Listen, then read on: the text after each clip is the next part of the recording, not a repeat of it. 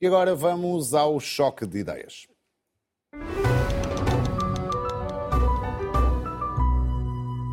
No Choque de Ideias vamos analisar as primeiras propostas de governo apresentadas pelo novo líder do PS no Congresso Socialista e tentar perceber se são ou não viáveis. Pedro Nuno Santos quer que o salário mínimo nacional chegue pelo menos aos mil euros em 2028. Defende a indexação do aumento das rendas à subida dos salários e a diversificação das fontes de financiamento da segurança social.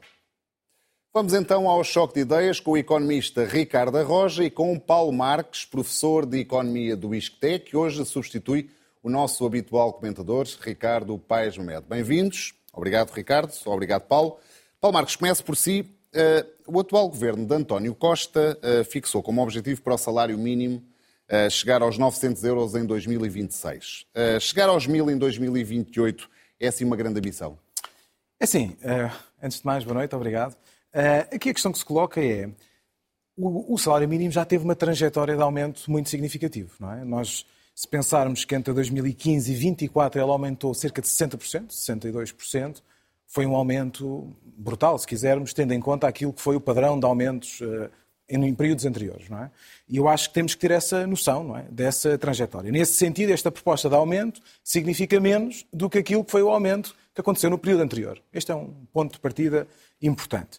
Em segundo lugar, ou seja, não é muito arrojado, podemos, podemos dizer isso. É, daí a minha pergunta. É, eu acho que sim. Agora, há aqui várias questões que me parecem uh, extremamente importantes, que são, ponto um, o salário mínimo aumentou muito e o desemprego não aumentou. Isso eu acho que é importante nós referirmos, porque havia receios de que se o salário mínimo aumentasse muito, como consequência iríamos ter necessariamente mais desemprego. Isso não aconteceu. Eu acho que nós devemos assinalar isso, mesmo no contexto da pandemia, mesmo no contexto agora da inflação.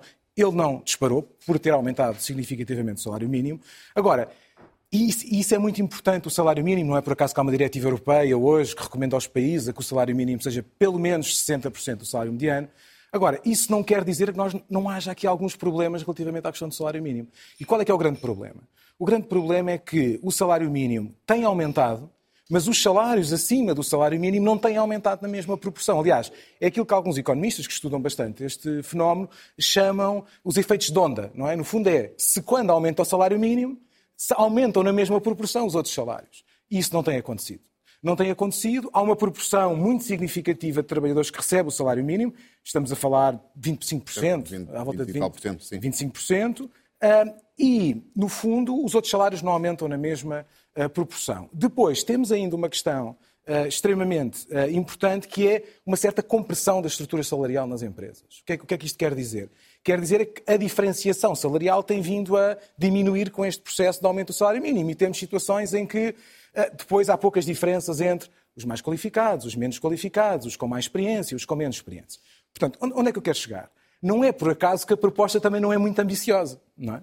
Porquê? Porque há uma certa ideia de que é preciso também, eh, de alguma forma, assegurar que os outros salários também aumentam, porque senão, eh, se calhar hoje temos 25%. Se formos ver quem é que tem salários um pouco acima do salário mínimo, se calhar em vez de falarmos 25%, estamos a falar de 30%, 40%. Agora, o que se coloca também é, tem sido importante este aumento do salário mínimo, porque com o custo de vida, com os preços da habitação, com tudo isso, tem que haver incentivos para as pessoas também estarem no mercado de trabalho. As pessoas não podem trabalhar e chegam ao fim do mês e não têm dinheiro para as suas necessidades básicas. Agora, há aqui um certo esgotamento desta estratégia apenas via salário mínimo. E há aqui uma questão que eu acho chave. E é, eu acho que isso é necessário. E para concluir. ouvirmos também o Ricardo Roja. E, e para isso eu acho que é necessário aqui uma questão importante, que é é preciso fazer alguma coisa no âmbito da negociação coletiva. E eu acho que aí houve uma certa ausência de discurso relativamente a isso, porque o aumento dos outros salários acima do, do, salário mínimo, historicamente em Portugal, passava muito também por acordos setoriais. E o Governo tem tido algumas estratégias nesse sentido, mas a verdade é que os outros salários acima do salário mínimo não têm aumentado por uma certa incapacidade da negociação coletiva. Ricardo Roja, é uma meta atingível, por um lado, ou será pouco ambiciosa eh, em 2028 chegar, pelo menos, como disse Pedro Nuno Santos, aos mil euros? Boa noite, Rui. Boa noite, Paulo. Penso que é atingível, até porque estamos a falar de uma taxa de variação anual de cerca de 5%, o que não é muito acima da taxa de inflação que se espera até 2028.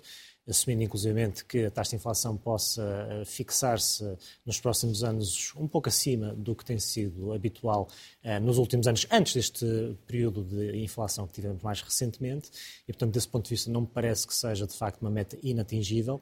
Agora, como dizia o Paulo, a subida muito acentuada do salário mínimo nacional em Portugal, independentemente dos salários e do salário mínimo em particular ser ainda baixo, eh, levanta um conjunto de questões. E a questão que se coloca é precisamente se neste momento em Portugal eh, estamos a conseguir eh, fazer com que os restantes salários acompanhem o ritmo de progressão do salário mínimo nacional. E isso não está a acontecer. E, portanto, isso leva a crer que a atualização salarial que tem visto nos últimos anos, para além de ter sido fortemente influenciada pela subida do salário mínimo nacional, tem sido essencialmente feita a reboque de decreto do, do, do governo. E, portanto, é um problema que eh, decorre da estrutura produtiva que o país tem. Aí Pedro Nuno Santos tem uma afirmação que me parece eh, meritória, que é, ele diz que a certa altura diz que é preciso mudar o perfil de especialização da economia portuguesa eh, para precisamente permitir que haja a possibilidade das empresas pagarem melhores salários. Agora, isso também não se faz por decreto e aquilo que existe em Portugal é, de facto, eh, neste momento uma necessidade de as economias, para além de mudarem um pouco de perfil de especialização para pagar salários mais elevados, terem também maior escala. Porque o grande drama da economia portuguesa, como eu tenho salientado aqui em alguns programas, é que nós temos uma profusão excessivamente grande de microempresas que tendem a pagar salários muito baixos e muito próximos do salário mínimo nacional. Em Portugal, o salário médio praticado por uma microempresa uh, é inferior ao salário médio em Portugal. Uh, e estamos a falar de valores de 950 euros, uh, salvo erro, de acordo com dados do INE. E, portanto, é nesse segmento de empresas que uma aceleração da atualização do salário mínimo nacional poderá começar a causar moça, eh, porque precisamente o salário mínimo começa a aproximar-se muito do salário médio praticado nesse segmento e porque nos últimos anos eh, temos assistido à criação de emprego, em particular em atividades de baixo valor acrescentado que pagam salários próximos do mínimo nacional. De forma que há um problema, eh, de facto, de compressão salarial que, de forma como tem sido evidenciada na economia nacional, leva a crer eh, que a atualização do salário mínimo nacional, ao ritmo que tem acontecido, poderá estar em vias de esgotar-se, porque começa a chegar a um número cada vez maior de empresas que paga isso ou pouco mais do que isso.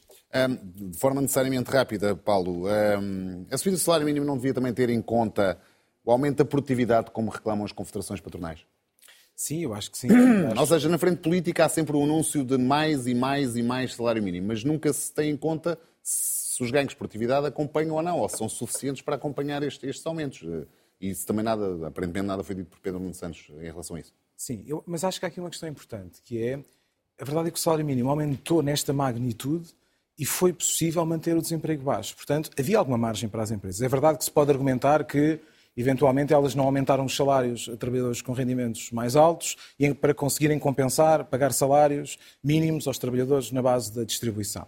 Agora, a verdade é que havia espaço. E há uma questão também importante que eu gostaria de sublinhar, que é se nós queremos mudar o perfil de especialização da economia portuguesa, que acho que é um objetivo de todos, não é um objetivo apenas uh, de alguns atores, ou, portanto, esta preocupação, uh, penso que é uma preocupação transversal, uh, nós, o salário mínimo, num contexto de desemprego baixo, também é uma forma de pressionar essa mudança, não é? Porquê? Porque se nós subimos a barra do salário, também, de certa forma, vamos criar mais dificuldades a setores de baixo valor acrescentado, não é? E isso é extremamente importante. Por exemplo, o caso do alojamento e restauração. O alojamento e restauração, cerca de metade dos trabalhadores recebe o salário mínimo, cerca de 50%. É, este, é esta a média. Há alguns setores uh, da indústria transformadora também com peso muito significativo. Agora, Uh, claro que tem que haver ganhos de produtividade e tem que ser consertado com uma estratégia de alteração do perfil, e acho que essa mensagem de que é necessário ser mais seletivo nas políticas penso que é extremamente uh, importante. Agora, o salário mínimo também é uma forma de subir essa barra. Agora, claro,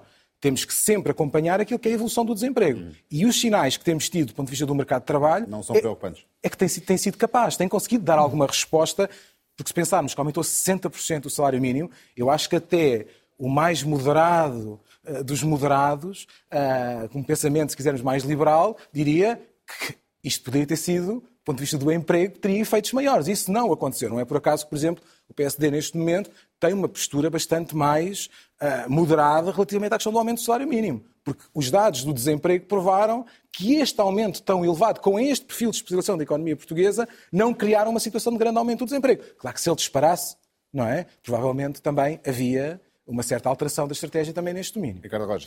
Eu percebo o ponto de vista do Paulo. Hum, agora, uma questão é, é uma coisa diferente. Uma coisa é o salário mínimo partir de 500 euros por mês para os 700, eh, 800 e agora após 1000, eh, tendo em conta que os, as pequenas eh, empresas, nomeadamente as microempresas, pagam, pagam salários médios na casa dos 900 euros, do que estarmos a saltar a fasquia do salário médio que precisamente essas empresas eh, pagam.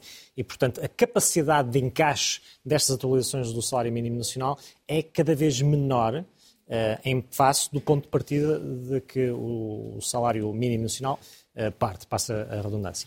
Eh, relativamente à ideia de mudarmos o perfil de especialização com a subida do salário mínimo nacional. Eh, também, mais uma vez, eu percebo o ponto de vista do Paulo, ou seja, a ideia é, eh, temos aqui um conjunto de empresas que pagam salários baixos, em geral porque estão em setores de baixa produtividade, e, portanto, vamos aumentar, por via regulamentar, o salário, de forma a que estas empresas sejam obrigadas, na prática, a produzir mais, ou então que fechem as portas. É, o problema é que a produtividade eh, não se decreta. É, é preciso, de facto, haver esses ganhos de, de, de, gestão, haver esses novos mercados, esse novo posicionamento. E isso é um fenómeno que demora muito tempo e que frequentemente implica uh, uma capacidade de inovação e de investimento que muitas destas empresas não têm, uh, provavelmente porque os próprios setores também não oferecem esse mesmo potencial, implica a capacidade de aceder a novos mercados possivelmente com a via a mercado de exportação, quando muitos destes negócios são negócios de uma só pessoa, frequentemente, eh, ou são negócios orientados para o mercado doméstico, eh, e, portanto, a solução mais fácil, na minha opinião, seria, de facto, ter aqui uma, um, um, conjunto de incentivos que levasse a um efeito de agregação entre as empresas para que nós pudéssemos ter, em Portugal, menos microempresas em termos de peso que elas têm na empregabilidade e no valor acrescentado e pudéssemos passar a ter mais pequenas, médias e grandes empresas que essas sim têm capacidade para pagar salários mais elevados. Porquê? Porque têm tudo aquilo que eu mencionei, que as microempresas não têm. Capacidade de inovação e de investimento, capacidade de alavancagem e de exploração de redes uh, empresariais e académicas e fazer a tal, o tal modelo colaborativo que hoje em dia muito se discute, mas que de facto só um conjunto de empresas de maior dimensão é que têm capacidade para fazer e com isso naturalmente, haver ganhos de produtividade que permitam aumentar os salários. Uh, e, e, isto é muito importante. Nós, quando falamos dos ganhos de produtividade, uh, obviamente a, a, teoria económica diz que os salários devem, devem ser função da produtividade. Agora, a questão é que a produtividade frequentemente é difícil de medir uh, e, e torna-se um conceito abstrato, de forma que é, é importante tomarmos como ponto de partida a realidade que temos e não queremos reinventar um país por decreto só porque achamos, que, e achamos bem, que os salários são baixos e que as empresas têm que ser forçadas a aumentar os salários. Uh, Paulo, uh, o Pedro Nuno Santos defendeu também a diversificação de fontes de financiamento uh, da Segurança Social. Porquê é que ele defendeu isto e, e, do que é que podemos estar a falar? Sim, no fundo este é um debate que está em curso em vários, em vários países, que é a sustentabilidade dos sistemas de segurança social, à medida que a população vai envelhecendo. Não é? E nós temos um, não temos uma demografia muito favorável. Uh, sabemos que este é um tema uh, bastante importante e é preciso diversificar. A medida não foi muito, não, não houve uma coisa muito concreta. E uma medidas, aliás, foi concretizada. Está, está tirando o salário mínimo, não é? Que há um valor e aí é mais fácil nós também conseguirmos aqui refletir um pouco sobre isto. E assim, o que eu, o que eu acho é o seguinte. Um, o que eu acho é, como é óbvio, as pessoas quando ouvem uh, aumentos de tributação, a reação é sempre uma reação negativa, não é? Porque como é óbvio, nós, eh, para sustentarmos a segurança social, para sustentarmos o Estado Social, para sustentarmos tudo isso, é necessário haver impostos, mas num contexto em que uh, as pessoas sentem alguma sobrecarga, esse é sempre um debate difícil de fazer.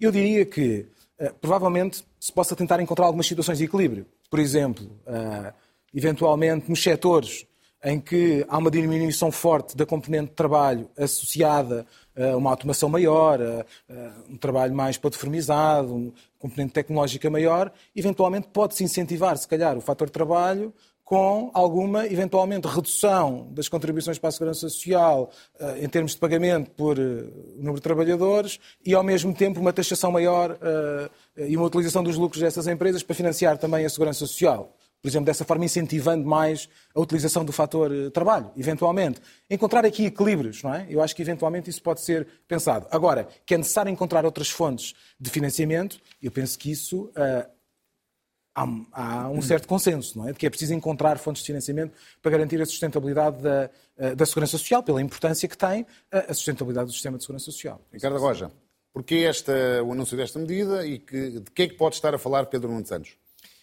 Na minha interpretação, para não tenha concretizado, estamos provavelmente a falar de mais impostos.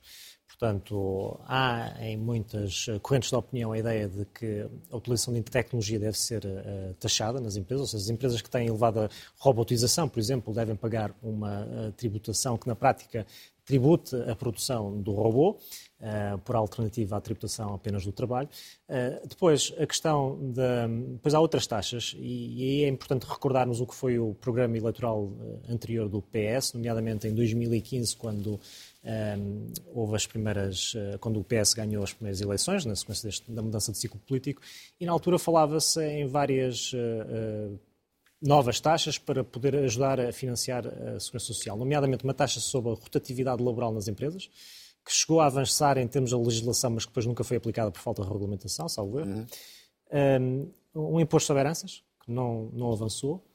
Uh, e havia mais qualquer coisa que também na altura foi uh, previsto pelo PS, que agora não me estou a recordar, mas que era uma forma de ajudar a, a, a financiar a segurança social.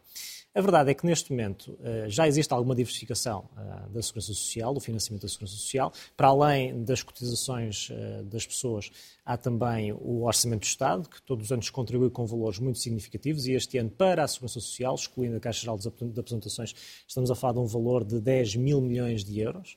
Um, temos também, neste momento, alguns impostos que já estão também consignados ao financiamento da Segurança Social, designadamente o adicional ao IMI, uh, uma parte do IRC e ainda o adicional de solidariedade sobre o setor bancário.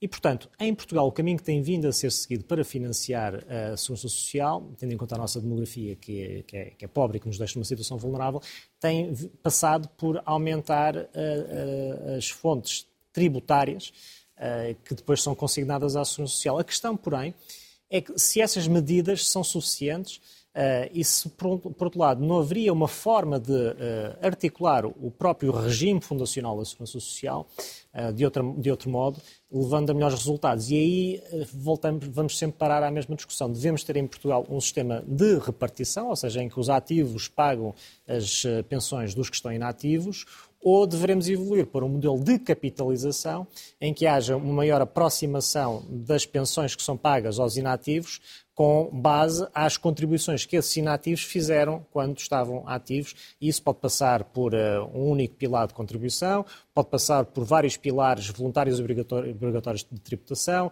que sejam também, nos quais sejam também envolvidas as empresas. Na prática, uh, adotando modelos que existem noutros países, e, por exemplo, na Europa há um exemplo muito bem construído, na minha opinião, que é o exemplo suíço, em que existem uh, dois pilares que são obrigatórios e um voluntário, em que há um que é público e dois são privados e tudo isto se articula de forma a que haja uh, pensões plafonadas, tanto com pensões mínimas como com pensões máximas, porque esse, esse, é outro ponto da discussão que nem sempre é devidamente discutido nestes debates. Quando falamos de regimes de capitalização, uh, tendemos sempre a pensar que uh, vamos, uh, não vamos ter nenhum limite máximo às pensões e também não vamos ter nenhum limite mínimo às pensões. É perfeitamente possível introduzir Ehm, parâmetros que assegurem uma boa distribuição das pensões, uma boa forma de, de as definir.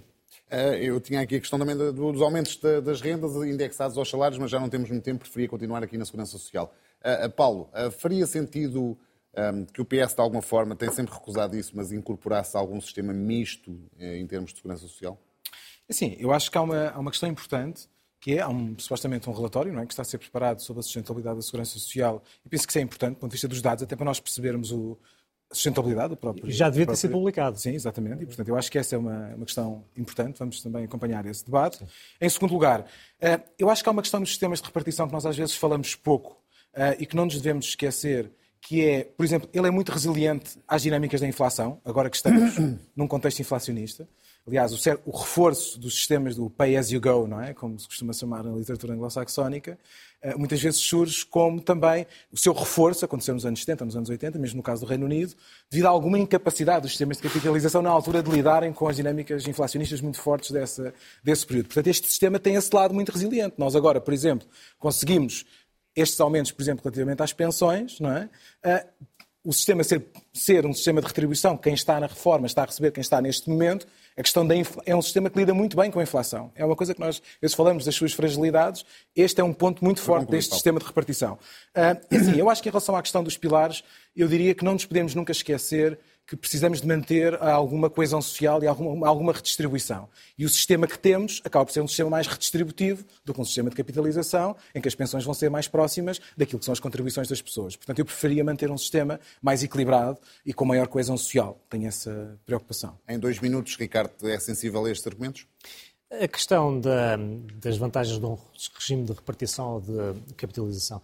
Eu acho que a grande desvantagem do regime de repartição é a desigualdade intergeracional que ele proporciona. Porque neste momento aquilo que vemos em Portugal é que os que se vão reformar daqui a 20 ou 30 anos vão ter uma pensão que, face aos, à sua carreira contributiva, vai ser inferior àquela que existe hoje.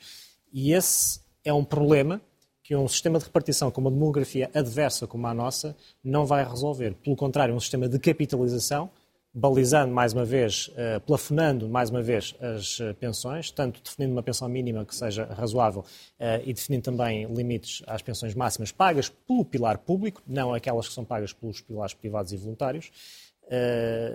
esse regime de capitalização, na minha opinião, teria mais vantagens e seria uma solução também financeiramente mais sustentável. Ricardo Roja, Paulo Marques, muito obrigado, obrigado, pela vossa presença hoje neste Tudo Economia. É tudo. Nós voltamos na próxima terça-feira no horário habitual, às 23 horas. Este programa fica disponível em RTP Play e também em formato podcast nas plataformas digitais. Já a seguir, a Carolina Freitas atualiza toda a informação. Tenha uma boa noite e uma ótima semana.